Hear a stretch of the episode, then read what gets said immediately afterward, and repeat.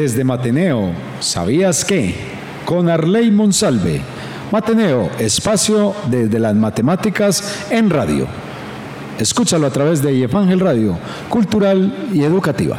¿Sabías que la triangulación es un método usado para señalar una ubicación cuando se conocen dos puntos de referencia? Cuando la triangulación se usa sobre un ángulo de 90 grados, se usa el teorema de Pitágoras. ¿Sabías que los celulares pueden rastrearse por triangulación? ¿Sabías que los sistemas de navegación de vehículos usan este método? pueden usarse también junto con una brújula para determinar una localización geográfica. ¿Sabías que la NASA también usa la triangulación para determinar la posición de las naves espaciales? Se envía una señal a la nave y esta responde devolviendo la señal. ¿Sabías que los geólogos también usan el teorema de Pitágoras cuando se rastrea la actividad de un terremoto. Estos resultados de dos tipos de ondas, una que es más lenta que la otra, al triangular la distancia recorrida por la onda más lenta.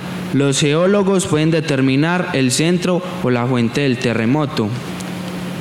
¿Sabías que la aplicación más obvia del teorema de Pitágoras se encuentra en el mundo de la arquitectura y de la construcción, particularmente en lo referido a tejados con formas triangulares, a estales, el teorema se aplica solo cuando se trabaja con triángulos rectángulos o triángulos de 90 grados.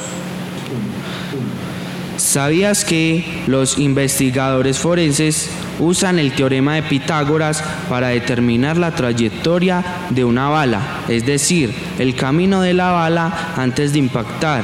Esta trayectoria le permite a la policía saber la zona de la que provino el proyectil los investigadores pueden también saber qué tan cerca estaba el tirador de la víctima, lo que puede ayudar a la policía a determinar si fue un suicidio o un homicidio.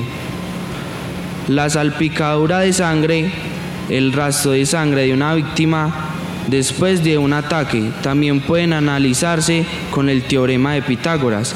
La policía usa estos cálculos para determinar el ángulo de impacto y la posición de la víctima y del asaltante durante la agresión. ¿Sabías que los productos notables más que todo se utilizan en la ingeniería civil, que la ayuda a medir, calcular y contar las áreas del perímetro. También sirve para calcular la superficie del terreno y por último se pueden usar para calcular intensidades en circuitos electrónicos.